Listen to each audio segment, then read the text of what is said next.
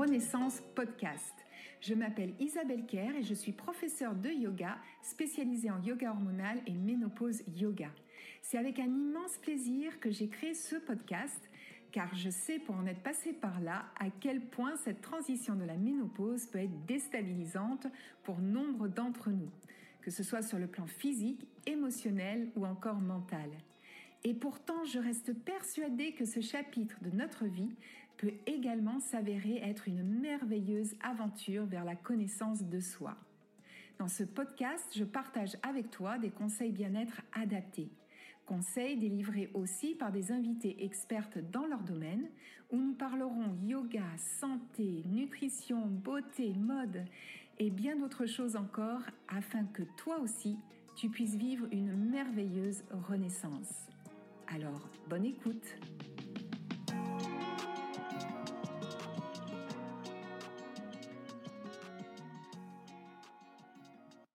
Bonjour et bienvenue dans ce tout premier épisode de Ménopause et Renaissance. J'avais très envie de commencer cette saison en vous parlant de la ménopause. C'est un sujet qui vraiment me tient à cœur. Euh, lorsque j'ai traversé ce moment de la périménopause, je me suis sentie complètement perdue, désemparée. Et c'est à partir de ce moment-là que j'ai eu vraiment envie de m'intéresser à ce sujet, d'en savoir plus, de m'informer. Et depuis, donc ça fait maintenant six ans que euh, j'ai traversé la périménopause et j'avais donc très envie de me spécialiser dans ce domaine. Et c'est pourquoi j'ai eu vraiment cette envie de vous proposer ce podcast. Donc il me semblait tout à fait logique de commencer cette saison en vous parlant de la ménopause. Alors je me suis rendu compte que depuis longtemps, ce mot ménopause était au pire ignoré ou bien au mieux prononcé, mais alors du bout des lèvres, comme si c'était un gros mot. Il existait, il existe toujours d'ailleurs une espèce de honte à parler de ce sujet, et je trouve ça étonnant puisque quand même c'est quelque chose de tout à fait naturel et ça fait partie de la physiologie naturelle des femmes. Mais euh, je dois dire que quand je pense à ma propre expérience dans ma famille, eh bien moi je faisais partie d'une famille et d'une génération où la ménopause était un sujet qui n'était jamais abordé. Alors certainement un peu par pudeur, par méconnaissance et peut-être aussi par la peur du regard des autres. Alors aujourd'hui, on sent bien qu'il y a un frémissement, que le sujet commence à se démocratiser, on en parle un peu plus. Et je me suis rendu compte d'ailleurs sur les réseaux sociaux qu'il y avait des comptes Instagram qui commençaient à fleurir, des sites internet, des articles dans les magazines féminins, des livres, des applications aussi qui sont dédiées à la ménopause, comme l'application Omena, dont j'ai eu le plaisir de faire partie. Euh, mais ça reste malgré tout encore un peu timide, même si il y a aussi des soins de beauté, de cosmétiques comme Vichy, qui, euh, avec sa gamme ménopause, donc commence aussi à surfer sur ce marketing naissant. Mais il faut dire que nous avons beaucoup de chemin à parcourir en France parce que nous en sommes vraiment au balbutiement par rapport à d'autres pays, comme d'ailleurs l'Angleterre, où le sujet est non seulement pas tabou, mais il existe en plus de nombreux organismes qui délivrent des informations sur le sujet, que ça soit sur Internet, mais il y a également des cliniques de la ménopause. Et vraiment, ce qui m'a le plus marqué, eh bien, c'est que c'est un sujet qui est vraiment maintenant pris en compte dans les entreprises. Alors, bien évidemment, pas toutes. Mais maintenant, dans certaines entreprises, eh celles-ci vont inviter des professionnels qui vont venir euh, parler de la ménopause, qui vont venir vraiment informer sur le sujet et qui propose des adaptations pour rendre le travail plus confortable et du coup plus efficace pour les femmes qui traversent cette période. Donc moi je me dis finalement c'est très intelligent parce que c'est du gagnant-gagnant. L'employé va se sentir du coup beaucoup plus respecté. euh, respectée en tant que femme. Et puis, du coup, elle aura certainement envie d'être vraiment à son maximum pour l'entreprise. Donc finalement, tout le monde y gagne. Alors en France, par contre, le chemin est encore un petit peu long. Et euh, je me suis rendu compte aussi que euh, dans les maisons pour femmes, donc on en voit fleurir un petit peu euh, partout sur le territoire. C'est vraiment quelque chose qui se développe et c'est formidable. Simplement, les ateliers proposés sont toujours des ateliers pour le prénatal et ou le post-natal, mais il n'existe quasiment rien pour les femmes à la ménopause. Donc j'espère pouvoir à mon niveau faire un peu bouger les lignes. D'ailleurs j'ai quelques projets, mais je vous en parlerai bientôt dans un autre épisode. Alors revenons à la ménopause. Déjà ce terme a été inventé par un médecin français au début du 19e siècle et ce mot vient du grec ménos qui veut dire moi et posis qui veut dire arrêt ou cessation. Donc c'est l'arrêt de nos cycles mensuels. Et la ménopause n'est certainement pas une maladie, elle fait partie du processus d'évolution naturelle des femmes. On peut dire que la ménopause pourrait se découper en trois phases. Il y a donc la périménopause, la ménopause et la postménopause. Alors peut-être as-tu entendu parler aussi de ce terme de préménopause. Donc là, c'est la phase bah, qui précède en fait la périménopause. Donc c'est la phase de notre euh, voilà de la jeune adulte. Maintenant, pour ce qui est de la première phase, donc euh, la périménopause, elle survient en général entre 45 et 50 ans, mais à chaque fois que je donne euh, des, chiffres concernant l'âge, bien évidemment c'est une moyenne, puisque on peut être ménopausé beaucoup plus jeune ou plus tardivement. Alors la périménopause, eh bien c'est le moment où tu arrives à la fin de ta phase reproductive. Du coup, ton cycle menstruel devient irrégulier, car tes ovaires libèrent moins d'ovules et tes hormones de fertilité, qui sont les oestrogènes et les progestérones, vont venir fluctuer d'un mois à l'autre, d'une semaine à l'autre, et c'est à ce moment-là que les règles deviennent irrégulières. Elles peuvent également être plus ou moins abondantes. Donc c'est à ce moment-là qu'on va commencer à euh, sentir les premiers symptômes, puisque ces fluctuations hormonales vont provoquer des pics et des creux. Et ces pics et creux peuvent être tout à fait imprévisibles et c'est cela qui est à l'origine des symptômes, qu'ils soient, euh, qu'ils soient physiques, cognitifs ou bien encore émotionnels. Donc on va commencer à sentir les bouffées de chaleur, et ça, c'est vraiment typique. Alors encore une fois, certaines femmes euh, passent au travers des bouffées de chaleur et c'est tant mieux pour elles. Mais il faut dire que c'est un moment où les oestrogènes, en fait, vont augmenter. Donc là, on va être dans un pic et donc on va avoir des bouffées de chaleur qui vont être euh, euh, provoquées par ces pics qui vont venir euh, un peu titiller, si je puis dire, l'hypothalamus et qui est euh, l'hypothalamus qui est responsable de la régulation de la température corporelle. Il faut savoir que nous avons des récepteurs partout dans notre corps, mais également dans notre cerveau, et ces récepteurs sont sensibles à nos hormones, et notamment aux oestrogènes. Donc c'est à ce moment-là qu'on va avoir les bouffées de chaleur, les sueurs nocturnes, les insomnies, on peut être très fatigué, euh, on peut avoir euh, commencé à sentir cette sécheresse, que ce soit au niveau de la peau, des muqueuses. Enfin, il y a toute une, panoplie de symptômes qu'on peut connaître. Certains symptômes, on en a entendu parler, comme les bouffées de chaleur, mais il y a également des symptômes qui sont beaucoup plus, euh, on va dire, pernicieux parce qu'on ne sait pas que ce sont des symptômes de la préménopause. Je pense par exemple à des personnes qui ont des brûlures dans la bouche ou encore d'autres choses comme euh, l'irritabilité. D'ailleurs, en ce qui me concerne, c'est quelque chose qui m'a vraiment marqué puisque lorsque j'étais en périménopause, eh bien, je ne savais pas que l'irritabilité pouvait faire partie des symptômes.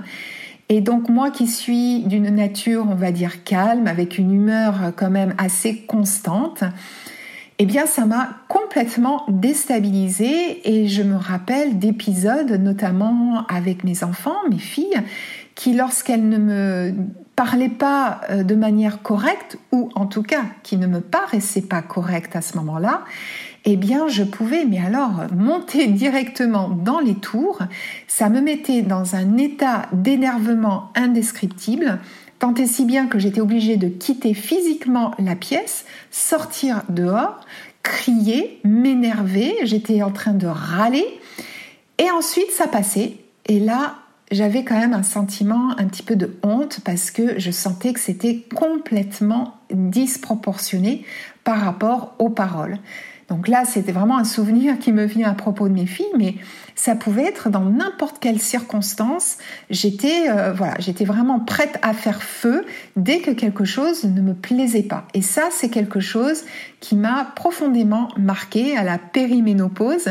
Et c'est en faisant ensuite mes propres recherches que euh, bah, je me suis aperçue que c'était également un symptôme et c'est un symptôme qui peut même faire venir monter l'anxiété, puisque l'anxiété, le stress, ce sont également des symptômes de la préménopause qui sont accentués en plus parce que c'est un moment de notre vie où nous sentons euh, intuitivement qu'il se passe des choses, mais on ne sait pas forcément quoi.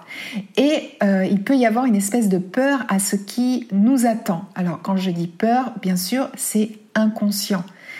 Si vous avez la chance d'avoir un médecin, une gynéco qui va te parler, qui va vraiment prendre ce temps pour t'expliquer, eh bien, c'est vraiment euh, une bonne chose et euh, je te le souhaite. En ce qui me concerne, ma gynéco m'a simplement donc déclaré oui, ça y est, vous êtes en, en ménopause et ça a été très très vite balayé et je suis sortie du cabinet, je n'en savais pas plus que quand je suis rentrée. C'est pour cela que, euh, eh que j'ai commencé à beaucoup m'intéresser au sujet. J'ai beaucoup lu, j'ai beaucoup appris, j'ai questionné des professionnels, j'ai fait des formations et euh, aujourd'hui, je dois dire que c'est vraiment quelque chose qui me passionne et euh, qui me tient vraiment à cœur aussi de partager les informations et d'aider les femmes qui traversent donc cette période. Mais pour en revenir à la périménopause, donc nous avons des symptômes physiques, mais on peut aussi avoir bien sûr des symptômes plus psychologique, avec, comme je te disais, des anxiétés, du stress, euh, des, euh, on peut avoir des changements d'humeur, on peut se sentir un peu déprimé, on peut perdre confiance en soi. Donc c'est vraiment une période qui peut être inconfortable. Et cette période-là peut durer jusqu'à 6 ans. Euh, alors là aussi, c'est une moyenne, ça peut être beaucoup moins ou ça peut être plus long. Ensuite vient la phase de la ménopause. Alors, cette phase-là, c'est simplement le terme médical qui désigne le moment où tu n'as pas eu tes règles depuis 12 mois consécutifs. En fait, les médecins l'utilisent pour déterminer la fin de ta, de ta fertilité. Donc, cette étape-là, il faut vraiment que les 12 mois soient respectés, c'est-à-dire 12 mois sans cycle. Si par exemple au 11e mois, tu as eu des règles, eh bien on remet euh, les compteurs à zéro et il faudra attendre à nouveau 12 mois pour dire ça y est, aujourd'hui je suis ménopausée, c'est la ménopause. Donc en fait, la ménopause finalement dure une journée, on va dire, et dès le lendemain, eh bien, tu seras en post-ménopause. Donc cette période-là, euh, donc cette journée-là, en fait, hein, bien sûr, euh, tu peux continuer à avoir euh, les, les symptômes et continuer à avoir les bouffées de chaleur, les sueurs nocturnes. C'est pas parce que ça fait 12 mois que tu n'as plus eu tes règles que les symptômes s'arrêtent ce jour-là. En moyenne, toujours, euh, la ménopause se situe entre 50 et 52 ans, mais elle peut être plus précoce ou plus tardive. Et cette transition, du coup, peut durer de nombreuses années parce qu'il suffit que tu aies tes règles et on remet le compteur à zéro. Donc parfois, ça peut durer des années. Ensuite, on a donc ce que nous appelons la post-ménopause. Donc tu auras bien compris, hein, c'est donc ce jour d'après, euh, d'après euh, la ménopause et ça va durer jusqu'à la fin de ta vie. Il faut savoir que nous passons un tiers de notre vie de femme en post-ménopause. Donc là aussi, c'est un terme médical qui désigne donc cette phase de ta vie qui suit la reproduction. Et là, l'âge moyen, c'est entre 53 et 56 ans, mais ça peut encore une fois être beaucoup plus tôt ou plus tard. Donc ici, on, va pouvoir euh, peut-être avoir des symptômes qui sont un petit peu adoucis. Ça ne veut pas dire que tu ne vas plus avoir de symptômes, on peut continuer à avoir des symptômes de toute façon, j'allais dire presque jusqu'à la fin de sa vie, mais souvent ces symptômes sont malgré tout atténués ou bien moins fréquents. Et euh, alors il y a une très jolie expression euh, qui dit que euh, la post-ménopause, c'est également le second printemps. Et ce second printemps, eh bien, c'est en médecine chinoise qu'on emploie ce terme. Et euh, c'est vraiment un très euh, très joli, une très jolie expression, je trouve, parce que moi je le vis vraiment comme ça, c'est-à-dire un second printemps, une renaissance, parce que c'est un moment finalement où on se retrouve. On n'est plus dans ce rôle de femme euh, reproductive en quelque sorte, euh, même si tout ça c'est inconscient et ça fait partie d'un schéma euh, humain qui, qui perdure et qui est quand même bien présent. Eh bien, cette phase de la post-ménopause, c'est un moment où nous pouvons simplement être nous-mêmes en tant qu'être humain et lorsqu'on passe toute cette période de la préménopause et que on fait l'effort de d'embrasser cette période. Je peux comprendre qu'on ait plutôt envie d'être euh, dans une espèce de, refus et de repousser cette période, mais quand on arrive à l'accepter et apprendre euh, à mieux se connaître, euh, qu'est-ce qui va provoquer tel ou tel symptôme, eh bien, c'est extrêmement enrichissant sur le plan personnel. Et donc, c'est vraiment un moment où, euh, un moment pour soi, un moment où on peut faire justement une méno plus loin pause. Euh, pour eh bien prendre du temps pour soi, pour réfléchir aussi à notre vie passée, à ce que nous avons envie euh, de faire dans ce temps qui nous est imparti euh, comme projet. Peut-être ça peut être des projets, pas besoin que ce soit des projets non plus extraordinaires, mais ça peut être une reconversion professionnelle, mais ça peut aussi être passer plus de temps avec sa famille, avec ses amis, apprendre une nouvelle langue, voyager, euh, s'inscrire euh, à un club de randonnée. Bref, toutes ces choses dont on avait envie de faire, on n'avait jamais le temps puisque euh, pendant cette périménopause, on avait déjà assez à s'occuper à gérer les symptômes et c'est souvent un âge aussi où on doit s'occuper de nos enfants qui grandissent, peut-être qui quittent la maison, où on a les parents également vieillissants, où on a une carrière parfois qui demande justement plus de travail. Donc cette ménopause, cette post-ménopause, c'est vraiment un moment où nous pouvons eh bien prendre un peu de temps pour soi et euh, finalement quitter cette phase un petit peu de surcharge mentale qui, euh, qui, peut, qui peut vraiment accabler certaines d'entre nous. Donc c'est un très joli moment pour euh, réfléchir, à, comme je disais, un petit peu au sens qu'on veut donner à, sa vie, même si ça paraît des mots grandiloquents, mais en tout cas faire ce cheminement ou simplement prendre 5 à 15 minutes dans la journée pour soi, eh bien ça aussi c'est une excellente façon de faire un retour sur soi et peut-être aussi de prendre le temps et eh bien de changer un petit peu notre style de vie, même si c'est mieux de le faire avant la périménopause pour ancrer de bonnes habitudes et ainsi avoir les symptômes un petit peu, moins intenses.